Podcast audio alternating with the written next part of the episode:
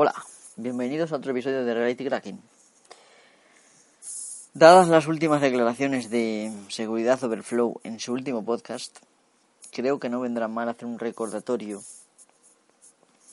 de lo que es el software libre y algunas cosillas que tengo aquí apuntadas, aunque bueno, voy a intentar hacerlo lo más personal y, vamos, sin guion posible, ¿vale? Así que vamos a empezar.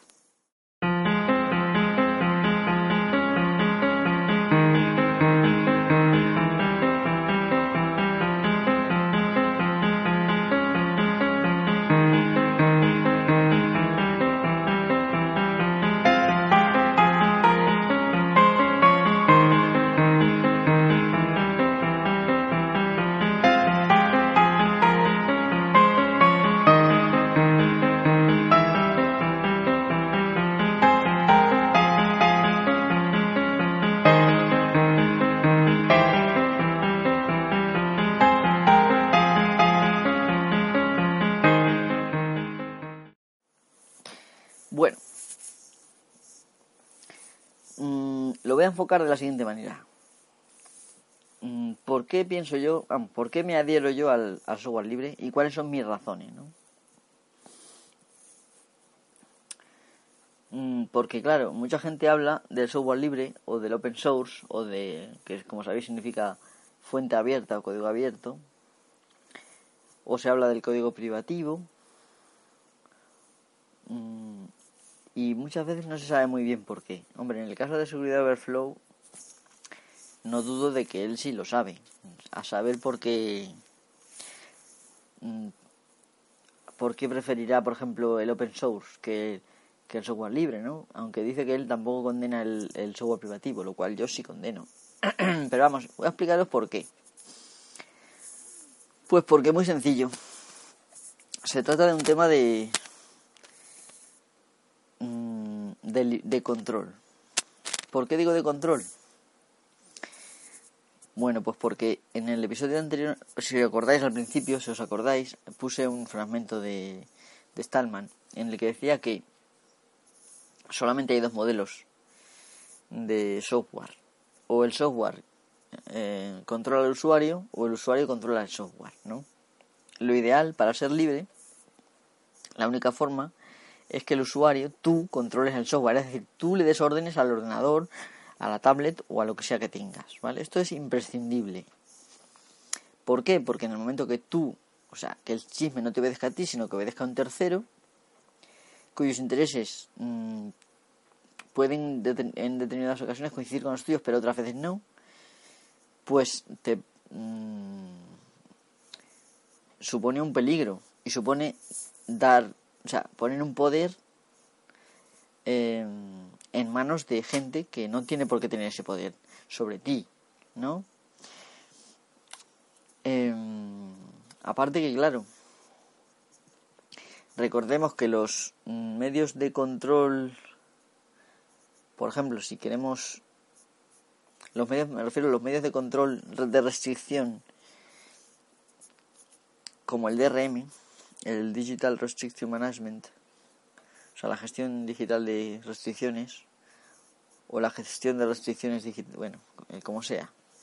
El caso es que eso puede funcionar únicamente en un entorno en el cual tú no le des órdenes a tu ordenador, sino que hay otros que le dan órdenes por ti y que tú tienes que acatar. Y en este caso el DRM, por normas generales, para que em, al ver un contenido por streaming, es decir, que se esté descargando y al mismo tiempo viéndose, impedirte la función de, de grabarlo al disco.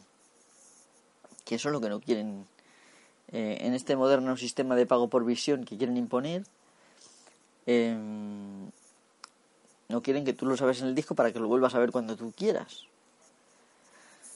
Entonces, em, en realidad esto, en lugar de ser una funcionalidad, es una desfuncionalidad.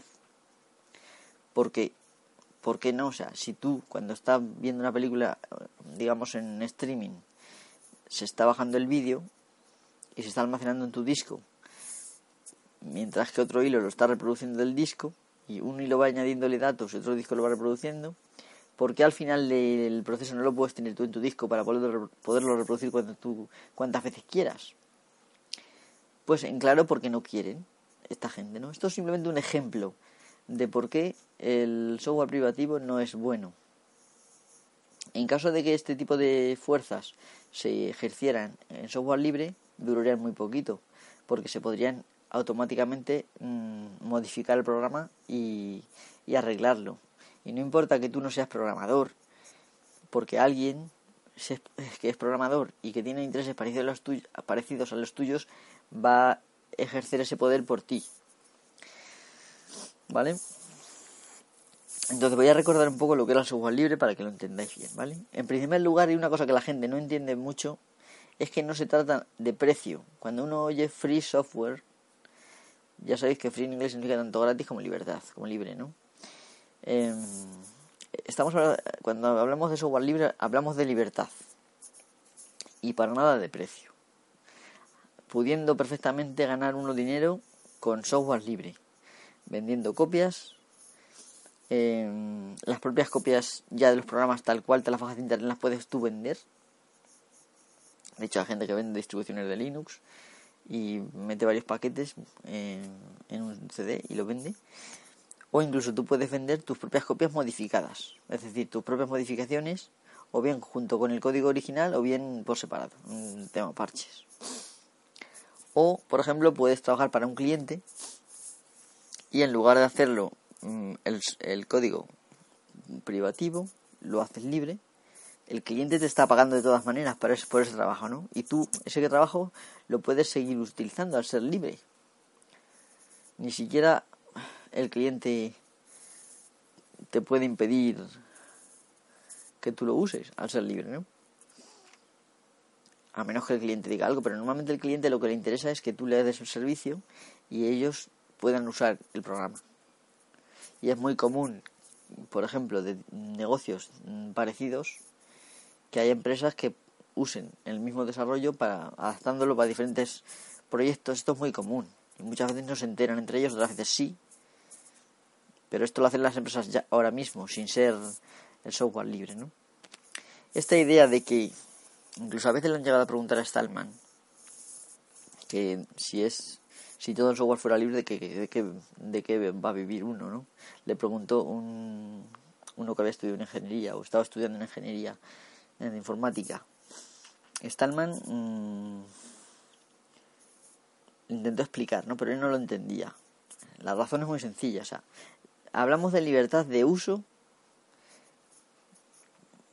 y libertad de acción con ese programa. Pero en ningún caso hablamos de precio y hay muchas formas de sacar beneficios y vivir eh, con software libre. Si tú desarrollas software, nada te impide que tu software sea libre. La única razón por la cual tú mm, tienes un interés de que tu software sea privativo es porque tú quieres ejercer un monopolio. Un monopolio sobre ese programa y que nadie más mm, tenga el código, ¿vale?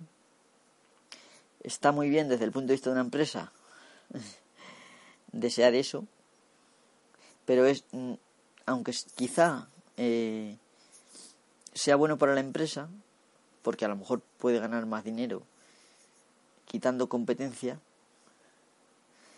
eh, es malo para el público en general. Y la mayoría de las personas que usamos software somos público, usuarios. Entonces, mm, yo incluso ni siendo programador, que también soy usuario, por lo tanto no entiendo esa reticencia de algunos a despreciar el software libre. El software libre, como sabéis, tiene mm, es software libre todo aquel que, cubre, que cumple cuatro libertades para el usuario. La primera libertad es usar el, software como uno quiera. En, en, muchos casos de software privativo, mm, la licencia de uso te restringe cosas que puedes hacer. ¿no? En el software libre esto no es posible. Puedes usarlo tú como te dé la real gana. Eso sería la libertad cero, ¿no? que dicen que dice Stallman. ¿no? La libertad uno es la libertad para estudiar el código fuente y modificarlo. Esas libertades eh, son libertades, digamos, particulares, privadas de una persona. Las otras dos libertades son libertades para la comunidad. La libertad 2 es em, la libertad de redistribuir copias iguales a las que tú has recibido. Por lo tanto, si alguien te pide el software, lo puedes, lo puedes dar. Que es uno de los principales problemas del software privativo, que tú si compras una copia o recibes una copia de alguna manera, ya sea legal o ilegal, a ti te prohíben ayudar a un amigo dándole una copia. Em, esto en el software en el software libre no existe, le puedes dar copias. Por lo tanto, mm, beneficia a la sociedad. Porque en una sociedad siempre es mejor eh, una sociedad donde la gente comparte que una sociedad donde la gente no comparte. Que recordemos que estaremos hablando de sociedades humanas, no solamente exclusivamente desde el punto de vista de ganar dinero de las empresas, ¿vale? Y la última, la tercera, desde el punto de vista normal, la 4, pero desde, empezando por cero, la tercera, la, la libertad 3, ¿vale? Es que se pueden redistribuir copias modificadas, ¿vale? lo repetimos por si acaso alguien se han perdido. La libertad 0 usar el programa como tú quieras. La libertad 1 estudiar el programa o modificarlo. Esta libertad es imprescindible para, por ejemplo, las escuelas y las universidades. El software privativo imposibilita el que se pueda estudiar el código, creando varios problemas, entre ellos la dificultad de aprender, es una, pero crea más dificultades, como por ejemplo mm, la imposibilidad de corregir errores, que sabemos que existen y que nos están perjudicando y no se podemos corregir porque no tenemos el código. Y bueno, se podría hacer alguien una algoritmia con ingeniería inversa, pero es complicadísimo. Y no se enseña muy habitualmente la ingeniería inversa. Deja aprenderla tú si quieres. La libertad 2, que es la tercera, como digo, la libertad de redistribuir copias idénticas y la libertad 3 y la, la cuarta bueno la cuarta enumera, de, la enumeración que estamos haciendo eh, es la libertad para redistribuir copias modificadas vale mm, el hecho de que por lo que Stallman creó, creó unas licencias GPL de GNU eh, Public License, ¿no? Eh, la licencia pública de GNU, em, responde a una, a una cosa curiosa, y es que cuando tú creas una obra, sea de software, sea de literaria, sea de lo que sea que crees, por el mero hecho de haberla creado ya tiene eh, un copyright. ¿Vale? Entonces, mm, la Fundación de Software Libre pensaron cómo hacemos para usar estas mismas leyes del copyright en nuestro favor, ¿no? Entonces cogieron y crearon con esas mismas con esas mismas mm, fórmulas crearon lo que se llama copyleft, ¿vale? Es decir, que tú lo das dando todas las libertades posibles, ¿no? La única libertad que se restringe en que por eso algunos dicen que pone condiciones Toda licencia pone condiciones, todas. ¿Vale? Pero en este caso la única libertad que te restringe es la libertad de usar software libre y hacerlo otra cosa que no sea software libre. ¿Por qué? Pues porque evidentemente estamos hablando de sociedades y de usos sanos y buenos para la sociedad. Si alguien coge eh, el fruto del trabajo de la sociedad y lo convierte en privativo, está generando un mal para la sociedad. Por lo tanto, eso es lo único que no se permite, ¿vale? Mm, en realidad, no lo considero como una condición, sino como una protección a la sociedad, a la comunidad del software libre. ¿Vale? Evidentemente, el software privativo restringe muchísimo más, muchísimo más, ¿vale? No tiene ninguna de las libertades que, acabo de describir, de las cuatro libertades básicas. No tiene. Y tampoco mm, puedes tú volverlo a licenciar de otra manera. A no ser que llegues a un acuerdo con la empresa o lo que sea, ¿no? Que eso es, ocurre raras veces. A menos que se la compre alguien y ese, tipo de cosas. Eh, vamos a ver el problema del, open source. El open source mm, surgió, bueno, surgió dentro del mismo software libre.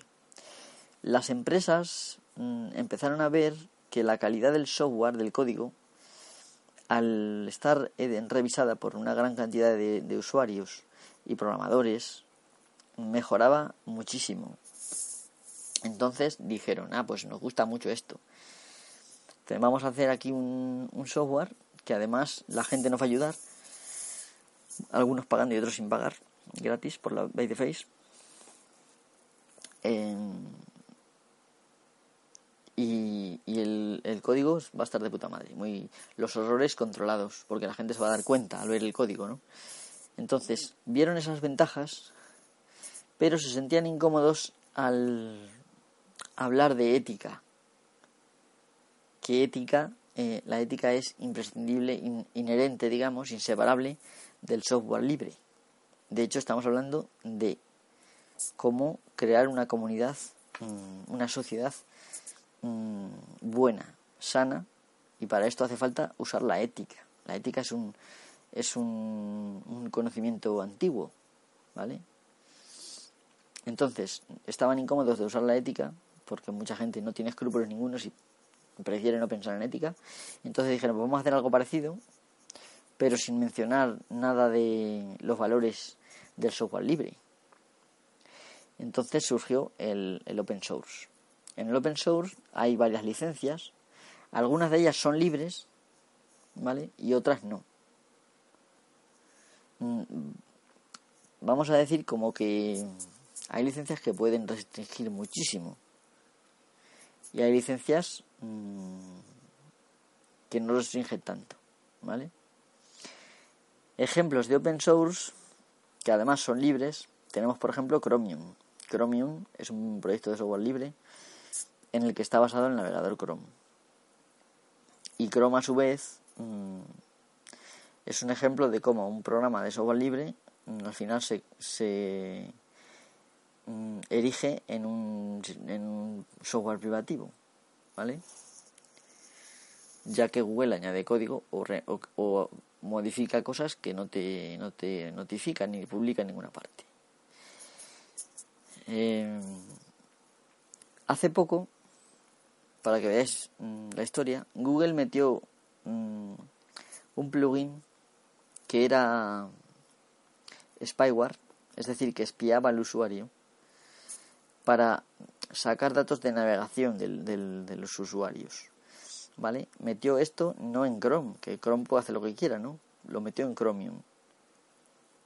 Porque claro, a los que no usan Chrome, mucha gente usa Chromium. Yo, por ejemplo, uso Chromium. Em, bueno, pues esto se ha, se ha podido dar cuenta la gente, la comunidad, porque Chromium es un proyecto libre y se puede leer el código y respeta las libertades, como digo. Entonces, mm, pues la gente lo, lo puede cambiar, ¿vale? Pero mucha gente no lo sabe cambiar y se va a tragar el plugin este. Em, vamos a ver. El poder que tiene un programador que, mm, del software privativo es un poder absoluto, el cual nadie, mm, ni nadie puede revisar el código en busca de errores, Mm, por ejemplo, prácticas, mm, algunas funciones de C, por ejemplo, que pueden crear problemas mm, de desbordamiento de memoria o de sobreescritura de memoria, eh, que pueden dar ventajas para un, un hacker, bueno, un cracker que se infiltre en tu ordenador, ¿vale? Pues hace poco Chema Alonso, que es un conocido activista del software libre, hice un script o una serie de scripts, por así decirlo, que indagaba en todos los paquetes del software libre de su distro eh, y buscaba posibles fallos, ¿no? Que sí, que había algunos. Alguno dirá pues que en Linux también hay errores. Evidentemente, todo el mundo somos humanos y cometemos errores, todos. En el software privativo también. En el, en el software libre, igual que en el open source, tarde o temprano se corrigen. Y si tú eres programador, eres y no te fías, puedes mirarlo y puedes ver si se adapta a lo que tú quieres o no, o si hace alguna cosa rara. En el software privativo no se puede hacer esto. Nadie puede revisar, nada más que los propios empleados de la empresa. Nadie puede ver si hacen algo, mm, por ejemplo, para vigilar al usuario, o si hacen algo, como por ejemplo añadir una puerta trasera.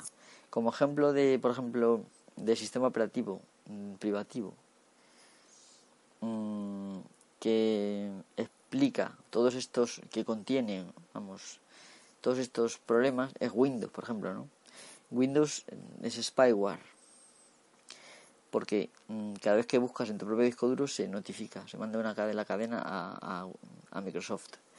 Por otro lado, también se manda la lista de programas que tienes, que tienes instalados en el ordenador y también tiene una backdoor, una backdoor para el que no lo sepas, una puerta trasera a través de la cual se puede manipular el ordenador. Y a través de esa puerta trasera Microsoft puede imponer em, las modificaciones del software que, que, crea conveniente. ¿vale? Y otra cosa que, otra práctica que es totalmente pestilenta de Microsoft, pestilente, perdón, em, asquerosa, repugnante, nauseabunda, es que eh, Microsoft eh, notifica eh, posibles mm, bugs que tenga el sistema operativo y que no hayan sido todavía reparados a la NSA mm, tiempo bastante tiempo antes de, que, de la reparación esto le da a la NSA la posibilidad de meterse en tu casa sin y como sabéis sin ninguna orden judicial ni haber cometido un delito ni ser, ni ser sospechoso. Y esto pues lo hace pues porque por el poder que nunca debe de tener nadie. Es el poder de tener eh, el control de tu ordenador sin tú tener ningún control sobre ello ¿vale? entonces como he dicho esto es un ejemplo tanto por ejemplo Mac OS como iOS en muchos casos Android vale son ejemplos de sistemas que controlan al usuario. De hecho, hace poco no sé si sabéis que Google ha descatalogado de su... Mm, vamos, ha descatalogado, no, ha baneado, es decir, ha retirado de su tienda, de Google Play, una aplicación que permitía a los usuarios bloquear mm, sitios web que que te monitorizan o te rastrean, ¿no? Entonces, y aplicaciones también, ¿no? Entonces, mm, esta aplicación se llama Disconnect y Google la quitó de la Google Play. Em, ¿Por qué? Mm, en, en, el sumario, una de las alegaciones que hace Google es que se, su negocio se basa en, en vigilar al usuario. Es decir, en, en, controlar los cambios de configuración que haces en tu móvil, los sitios web que visitas, todo, ¿no? Todo tu uso, tu, la, información del GPS, o si no, si tienes GPS, como digo, a través de la telefonía, por las redes, por la célula en la que estés, por la torre móvil en la que estés, o a través de la wifi a la que te conectes, porque como, sabéis, Google cuando hizo su mapeo de Street View, a la vez capta wifi y las mm, etiqueta por zonas geográficas y tal. Em, entonces, mm, todo esto, mm, perdón, tengo un problema con el, así parece que se oye bien. Todo esto es, como digo, totalmente asqueroso. Y mm, nadie se da cuenta, a menos que esta empresa porque lo denunció, porque le quitaron la aplicación de, de la Google Play, ¿no? Y gracias a eso, pues nos hemos podido enterar. Si no, si simplemente fuera un trozo de programa metido en el sistema operativo que tiene cientos de programas no, y son privativos, nunca te das cuenta, ¿no? Em, entonces, Stallman, para que lo entendáis, dice lo siguiente. Escribir código, escribir programas libres es bueno. Y pone la mano así en alto, no una mano. Y luego dice, escribir software privativo es muy malo, entonces pone la mano, la otra mano pone, la pone muy baja. Y dice, lo mejor, o sea, si vas a escribir software privativo, lo mejor es que no hagas nada, porque es menos malo. No contribuyes con la comunidad, pero por lo menos no haces daño. Es, es que en realidad es daño. O sea, el software privativo hace daño. Y entonces algunos, ante la pregunta de que qué hacían para ganarse la vida, si por ejemplo la empresa le, le hacía, por ejemplo, vamos, le impresionaba para que escribiera, para que escribiera software privativo, le dijo, pues roba comida, porque robar comida es todavía menos malo que hacer daño a la gente. Y, tiene razón, lo peor es que tiene razón, es decir, que escribir el, software privativo en sí mismo es más malo que robar comida, ¿vale? Em, por eso te lo digo. Y el, el open source, el problema que yo le veo y que debe verle cualquiera que sea humano y que tenga sentimientos humanos es que saca usa las ventajas de la idea del software libre, pero evita mm, enseñar a la gente la ética que hay detrás del proyecto del software libre. Entonces, em, pues también hace daño. Y igual que facilita mucho la, la evolución de un programa que se ha diseñado como software libre y que acabe siendo software privativo. Mm, yo creo que ante estas palabras mías, que quizá algunos estéis cansados de oírme, aunque solamente creo que he hablado un par de veces del software libre en estos términos, pero bueno, mm, creo que no cabe duda de que lo mejor es lo mejor, lo más humano, lo ético y lo moralmente más aceptable es el software libre. Y que el hecho de que sea libre, que des la libertad a los usuarios y que mm, no pongas un yugo sobre ellos, porque al no ser libre mm, puedas a través de ese programa el programador controlar a la gente, espiarla, hacer daño, como digo, evidentemente lo mejor es el software libre. Por eso yo lo defiendo y por eso yo lo intento explicar a quien quiera escuchar, claro. Mm, es bastante tedioso quizás mm, mi explicación, ¿no? Pero si realmente te interesa esto, mm, el software libre como tal, y te interesan cosas relacionadas, lo mejor es que escuches las conferencias de Stallman por ejemplo, tiene una de 2014 en el Cibercamp, que fue aquí en España, em, que es en español, él habla español, ¿vale? La puedes escuchar y pues menciona más o menos toda la problemática básica. Bueno, em, esto ha sido todo en cuanto a mi explicación del software libre. Ahora voy a mencionar algunas amenazas que vienen de la mano del software privativo. Una cosa nueva que probablemente no quizás no hayáis oído ni siquiera hablar porque todavía es un proyecto en el que participan Microsoft, Mozilla, Google y no sé si yo, pero también eh, los navegadores principales, claro, que se llama WebAssembly. Mm, viene a significar algo así como el ensamblador de la web. No sé si habréis oído hablar vosotros de una cosa que se llama JavaScript no libre. El JavaScript es un lenguaje de programación que permite crear pequeños programillas que se cargan con las páginas web y se ejecutan en tu ordenador, ¿vale? Google eh, es conocido por tener eh, un, un script que ocupa medio mega y que no es libre. ¿Por qué no es libre? Porque normalmente el Java, el JavaScript es, es legible, ¿vale? Porque lo tienen hecho en un archivo mm, de medio mega, que es muchísimo para un, para un script, eh, y los métodos se llaman a lo mejor A, B, C, es decir, que no es explicativo, ¿vale? Y luego no hay espacios, es decir, que es prácticamente ilegible el programa y sería complicado, pues equivalente a hacer ingeniería inversa, eh, leerlo y entenderlo. Entonces, este tipo de, de intentos señalan a Google como a alguien que no le interesa que el usuario lea sus programas en JavaScript, que probablemente usa para vigilarnos. Eh, ya he dicho en alguna ocasión que muchas páginas web, aparte de cargar scripts en la propia página web, cargan scripts de otras páginas, con la intención de que recoger datos de navegación, cuáles son nuestras costumbres de navegación y este tipo de cosas. A mí, particularmente, me parece una mala acción por parte de esas empresas y creo que no deberíamos permitirlo.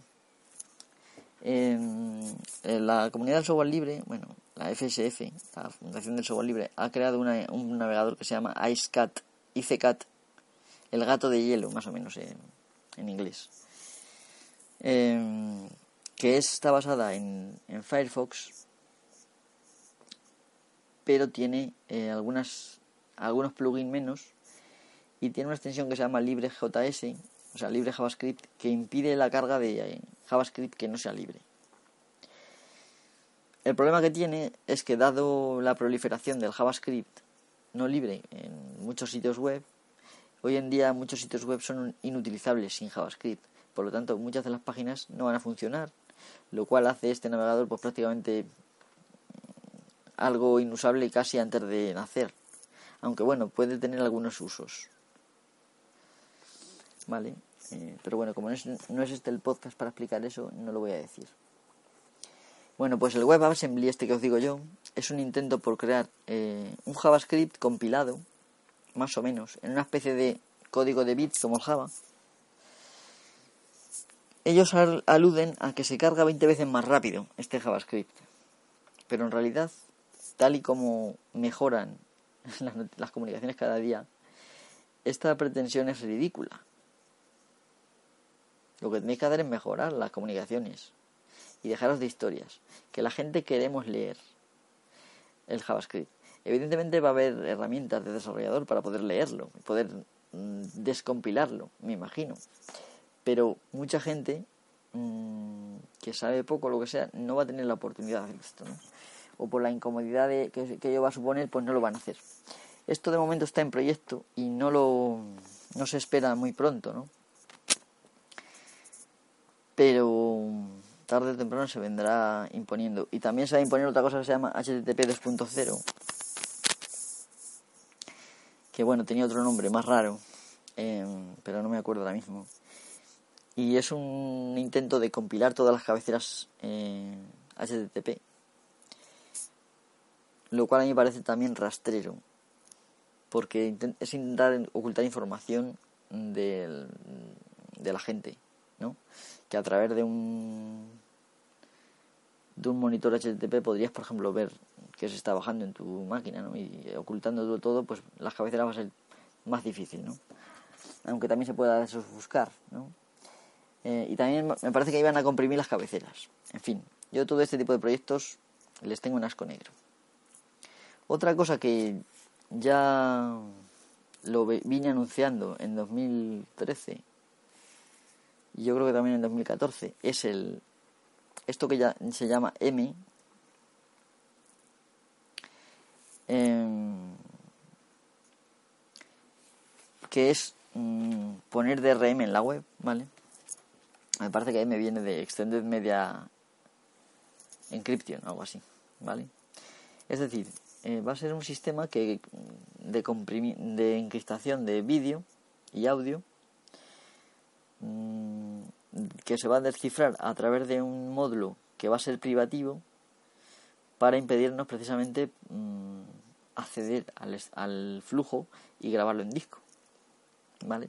Lo que hasta ahora hacía Flash o Silverlight o cualquier otra cosa de estas, ahora lo van a hacer con, con M, que por cierto ya está en muchos navegadores, los más, si tienes Firefox, Chrome, eh, Internet Explorer y tal, ya lo tiene, ¿vale? Cada uno a través de sus distintas plataformas. Em, o si tienes Windows también lo tiene. Se llama Play Ready. Mm, el como todo DRM, yo bueno, yo me puse, de hecho intenté meterme en el proyecto de la, del consorcio de la web y estuve como exporte invitado y, luché con años siguientes, pero de lo que querían hablar era de cómo avanzar el proyecto y no de por qué no hacerlo o por qué se hacerlo. Así que al final lo han hecho y, y van adelante. Y de hecho Netflix pues va a funcionar con, si no funciona ya, con ese sistema. Hasta ahora funcionaba con, Silverlight, pero ahora va a funcionar con ese otro sistema. Y Silverlight probablemente lo retirarán del mercado. Evidentemente M es muchísimo mejor. Desde el punto de vista de eficiencia, de todo, ¿no? Y desde el punto de vista de no tener que instalar nada, porque ya te lo dan todo en el navegador, ¿no? Pero es mm, de nuevo un programa que no le hace caso a su usuario, sino que le hace caso a otro, a un tercero que, que tiene intereses para que no haga copias. Y eso es nauseabundo. ¿Qué más, qué más quería comentar?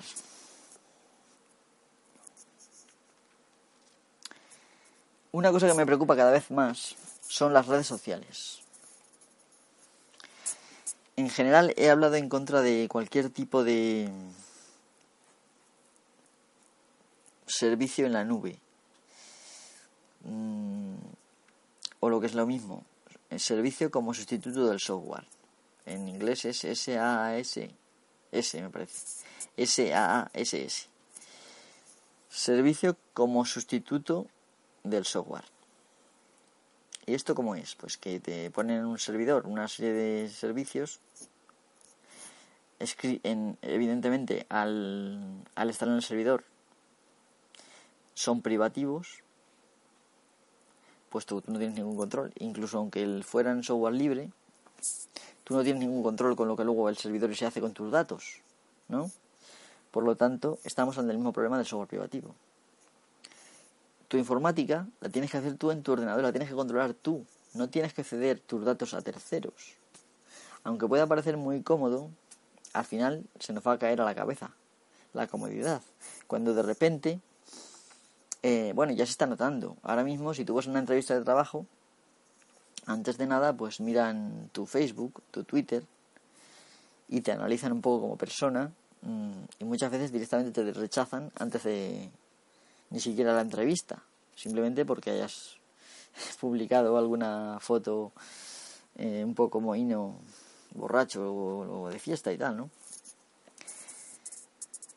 Eh, todo esto en el futuro, tanto los datos que recopilen por el móviles y demás, tanto los datos como se recopilen en las redes sociales, lo que pongamos, lo que pongan otros amigos, va a ser usado, bueno, ya está siendo usado tanto como vigilancia de unos y de otros, pero lo peor va a ser cuando queramos hacer el día de mañana un seguro eh, y nos digan que no tenemos que pagar una prima, o sea, un dinero mayor, más dinero, porque es que bebemos alcohol y somos propensos a tal, o tenemos esta costumbre, o yo qué sé. O, vamos. Toda esta información, si usáis tarjetas tipo del día o del Carrefour, esas tarjetas club que tienen, mm, pues la empresa recopila datos de vuestras compras y la usa para diferentes eh, propósitos. Cambia la organización interna de las cosas. Mm, otro de los propósitos que podría usar en el futuro es vender sus datos a quien lo interese. Y imaginaos que lo venden con nombre y apellidos y pues os controlan todo, lo que coméis, entonces, de momento, llegáis a, a, hacer un seguro médico, un seguro dental, lo que sea. No, que tú comes muchas chucherías, te cuesta el doble a ti. O cualquier cosa de estas, ¿no? Mm, todo esto, como digo, a mí me asquea mucho. Otra cosa con, en la que estoy bastante en contra es la Internet de las cosas. Bueno, yo ahora mismo llevo una Mi Band de Xiaomi en la muñeca. La llevo durante unas semanas y no... Mm, en principio no estoy compartiendo la información con nadie, ni con amigos, ni con nadie. Evidentemente el, programa ser privativo mm, puede perfectamente enviarlo a un sitio web y de hecho lo va a estar haciendo al sitio web de Xiaomi o donde sea, ¿no? No sé lo que harán con estos datos, pero imaginaros que se trata de bombillas que se trata de webcam, bueno, de las webcam hay un problema enorme. Y es que las webcam, mm, según el modelo, tienen una especie de... ¿Cómo decirlo? tienen una dirección a la que accedes, ya sea con IP o a través de como sea, y puedes ver en la cámara, ¿vale? Imagínate que tienes gatos o como por ejemplo con Verso 72 o, o yo mismo, ¿no? Y tienes una cámara para vigilar a los gatos o para vigilar a tus chicos o para ver si hay ladrones y tú entras. Bueno, la mayoría de estas cámaras están configuradas con seguridad nula. Y a, eh, a través de lo que se ha dado en llamar Google Hacks, tú puedes meter unas cadenas de búsqueda. De esto quizá hable otro día, que me parece muy interesante. Puedes meter unas cadenas de búsqueda y dependiendo de la marca de las cámaras, ¿vale? Hay un huevo de cámaras, pero miles y miles, disponibles para, vamos, millones me imagino, disponibles para ver mm, desde cualquier parte.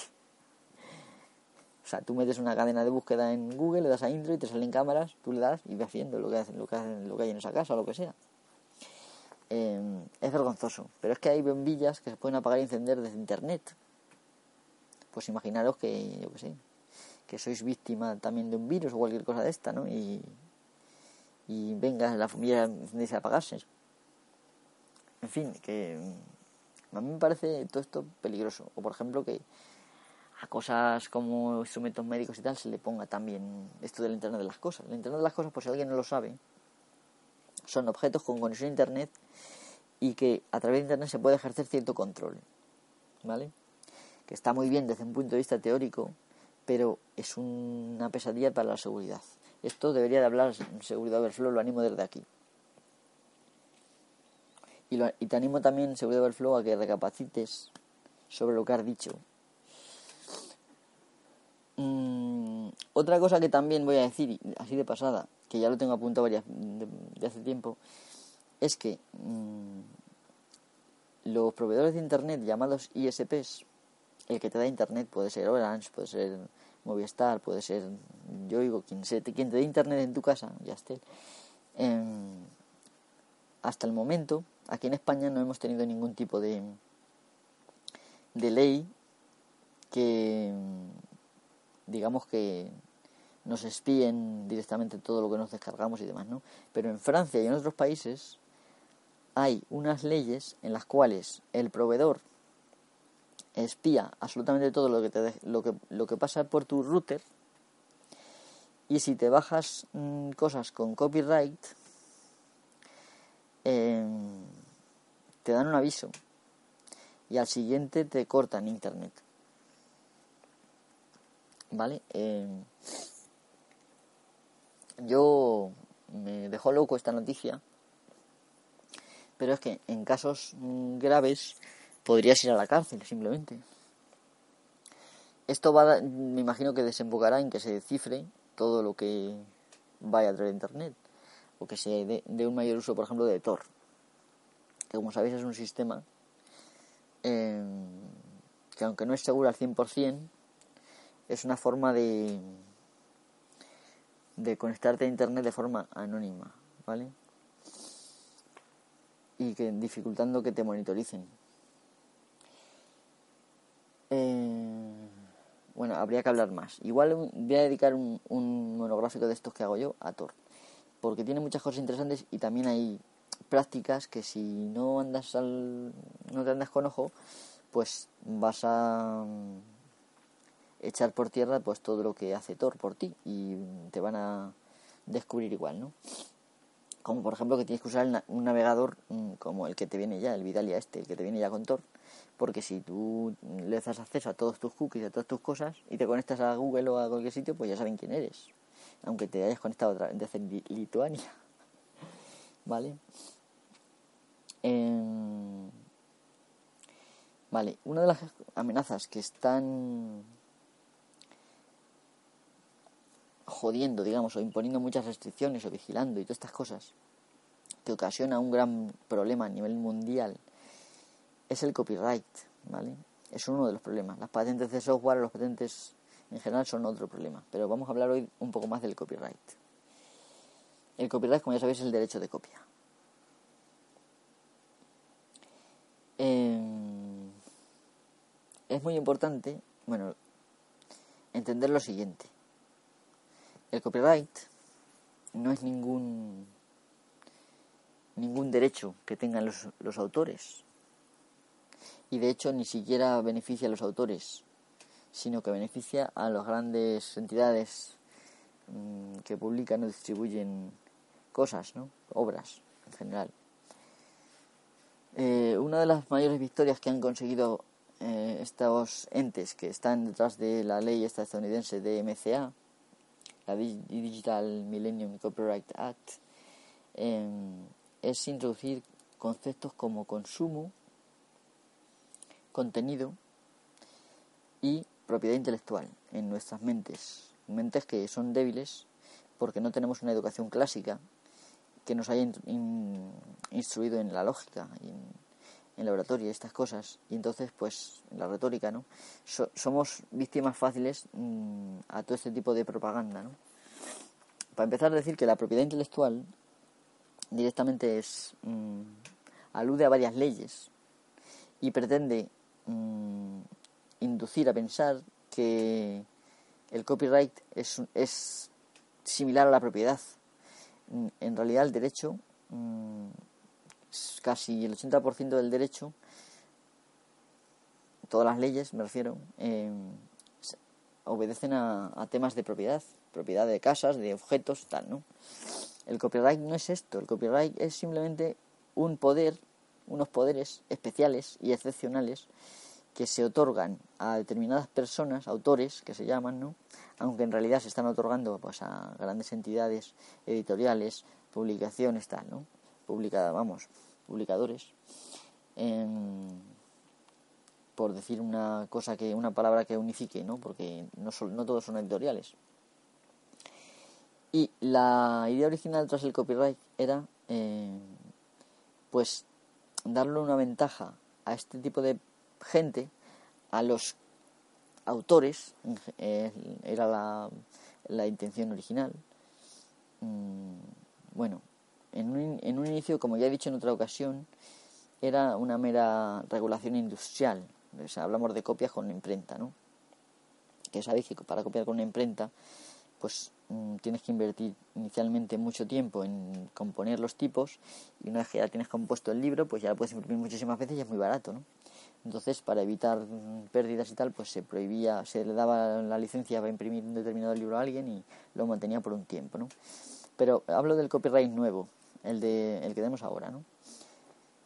Que data de 1700 y algo. Es un copyright que obedece a beneficiar un poco, a aventajar a los autores para que el resto de la sociedad se beneficie con sus obras, con sus... Con, bueno, ya iba a decir yo una palabra que no hay que decir, contenido, ¿no? Contenido no es sus obras o publicaciones. Em, esto está muy bien, es decir, pero no es una propiedad ni es un derecho, ni le debemos nada a los autores. La sociedad, en muchos casos, se producen las obras con dinero público y, los usuarios en general nos obligan igualmente a, a, mantener, digamos, un copyright, ¿no? Em, el copyright es eso, no es, no es una propiedad. Por lo tanto, propiedad intelectual, de hecho, alude a varias leyes. A la ley de patentes, a la ley de marcas de las empresas, a la ley del copyright, a varias. Es un intento de despistarnos y pensar que todas esas cosas obedecen a las mismas leyes, se pueden someter bajo las mismas leyes que la propiedad. Y la propiedad es una ley, un derecho natural del ser humano. Pero mm, el copyright no, el copyright es un acuerdo social que da una serie de, concede una serie de poderes especiales y punto. Y esa serie de poderes, en el momento que no nos interese, se pueden rescindir y se acabó. ¿Vale? Entonces, no hay que tener miedo mm, ni sentirse culpable por leer un libro mm, de una biblioteca, por ejemplo, que bueno, que dentro de poco probablemente lo considerarán incumplimiento del copyright, ¿no? Ni tampoco de escuchar música donde sea, ¿no? Es, es totalmente absurdo la que tienen montada. De hecho, la mayoría de los autores reciben prácticamente nada y solamente unos cuantos son los que se enriquecen con el tema de los derechos de autor. Y mm, en mi opinión, para que se enriquezcan esos cuantos, pues yo anularía los derechos de autor. Gente como, como J.K. Rowling, que mm, en un pueblo, no sé si es de Canadá, me acuerdo ahora mismo, de, em, llegaron los libros antes de tiempo y la tienda abrió durante una hora o no sé cuánto Y entonces mm, J.K. Rowling eh, llamó a un juez y obligó a, a, que nadie lo leyera hasta pasadas 24 horas. O sea, lanzó una orden judicial el juez en favor de esta señora para que en ese pueblo donde habían abierto la tienda desde ese tiempo nadie pudiera abrir el libro hasta pasadas 24 horas. Lo cual es totalmente, o sea, es una típica medida draconiana. Ya sabéis que cuando digo draconiana es semejante a cuando en los cuentos las princesas eran protegidas por dragones, que es una cosa desmesurada, ¿no? Pues esto es una típica medida draconiana ejercida por una señora que se ha enriquecido, mm, podría decirse que legítimamente, con el copyright, eh, de sus obras, mm, mientras que en la mayoría de los autores, la gran masa que supuestamente se debe estar beneficiando, no se puede dedicar a escribir porque su dinero se lo llevan eh, distribuidoras en general y editoriales. Eh, bueno, lo he dicho.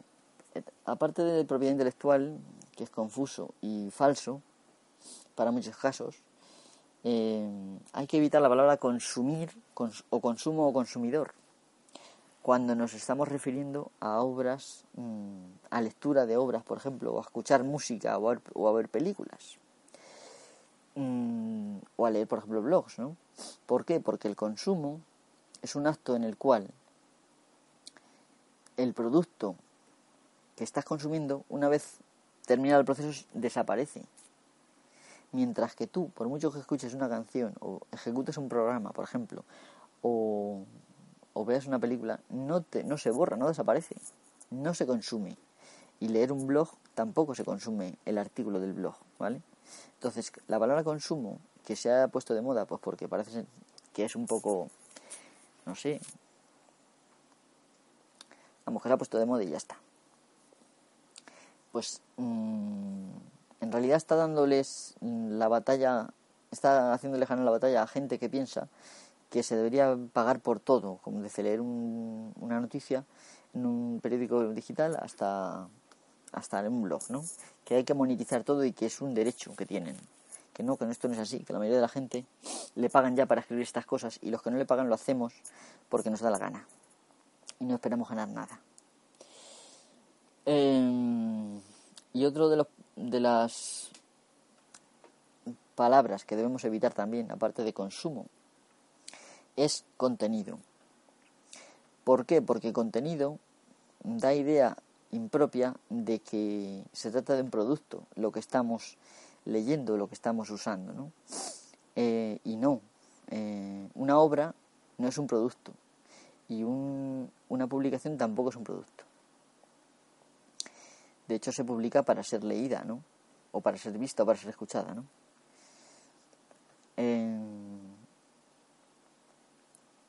Es decir, la palabra consumir contenido, entonces da una idea injusta de que tú estás consumiendo un producto y que por lo tanto tienes que pagar dinero en dinero o en ver anuncios o como sea que quieran cobrar para que ellos puedan monetizar un, trabajo que se les debe, ¿no?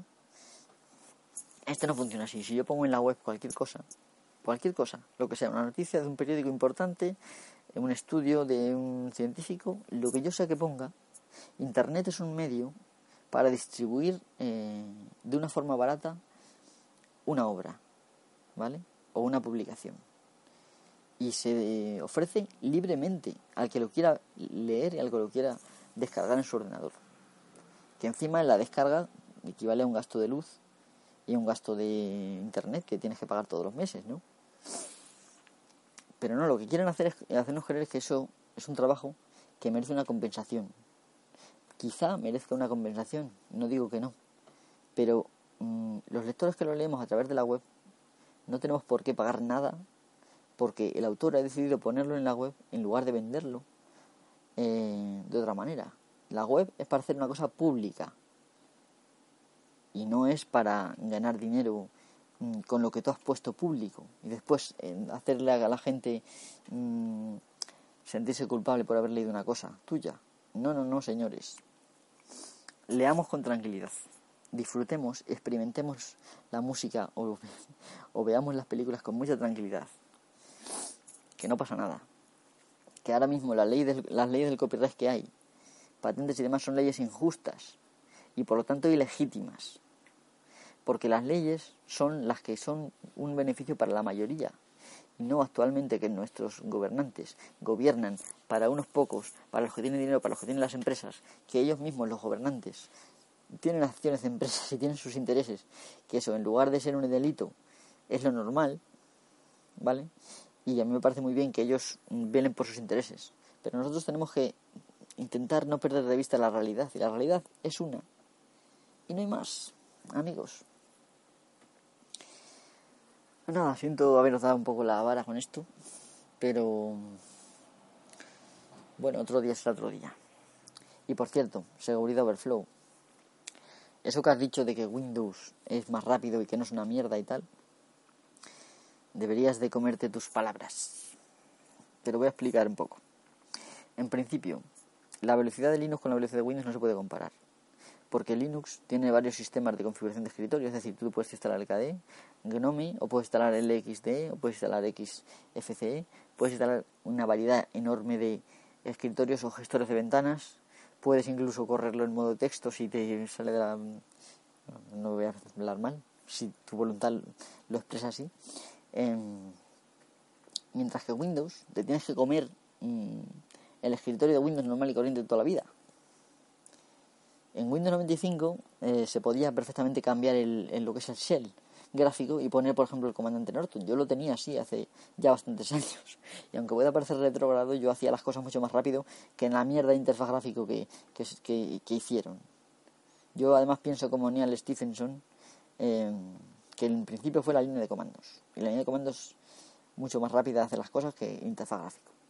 Entonces, mmm, cómete tus palabras. Windows aunque lo tengas bien optimizado y sin malware, que ya por sí ya lo he demostrado que es un malware y que espía al usuario, mm, no tiene las ventajas estas que te digo, de coger y poner el XD y hacer que, que es un escritorio súper ligero, o incluso cambiar el gestor de ventanas y poner el que a ti te apetezca. Entonces, o sea, no hay color entre GNU Linux y Windows, te pongas como te pongas. Aparte de que, aunque GNU Linux no podemos decir que sea automáticamente inmune eh, al malware o a los virus, que no lo sea, evidentemente no se puede comparar con la cantidad de mierda que entra todos los días por el navegador simplemente con navegar usando Internet Explorer en Windows. Y la lentitud que acumula cuando ya lleva unos meses de funcionamiento y de instalar, cosas, y de instalar cosas inútiles. Los múltiples reinicios que se debería caer la cara de vergüenza.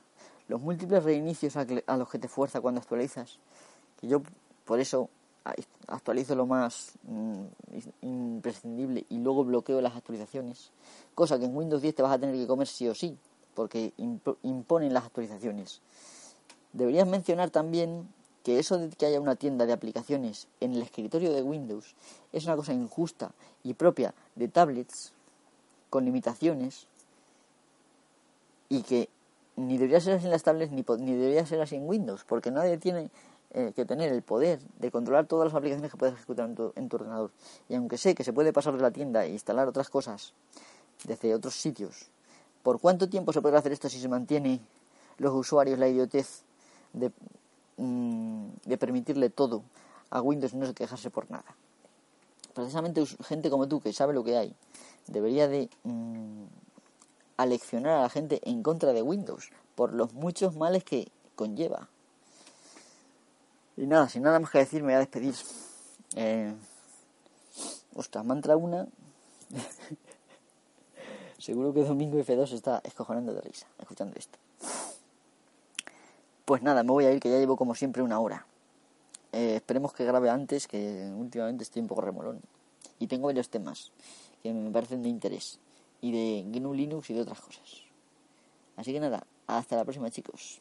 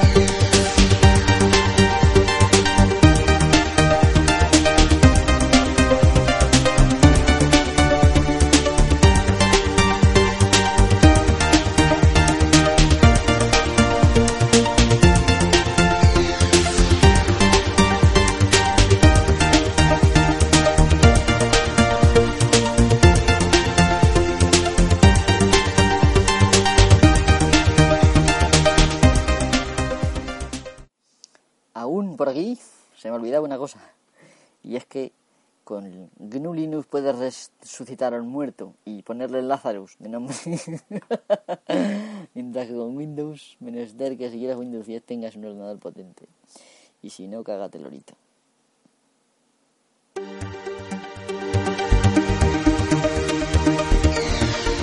Ya sí, adiós. Hasta pronto, hasta la próxima chicos.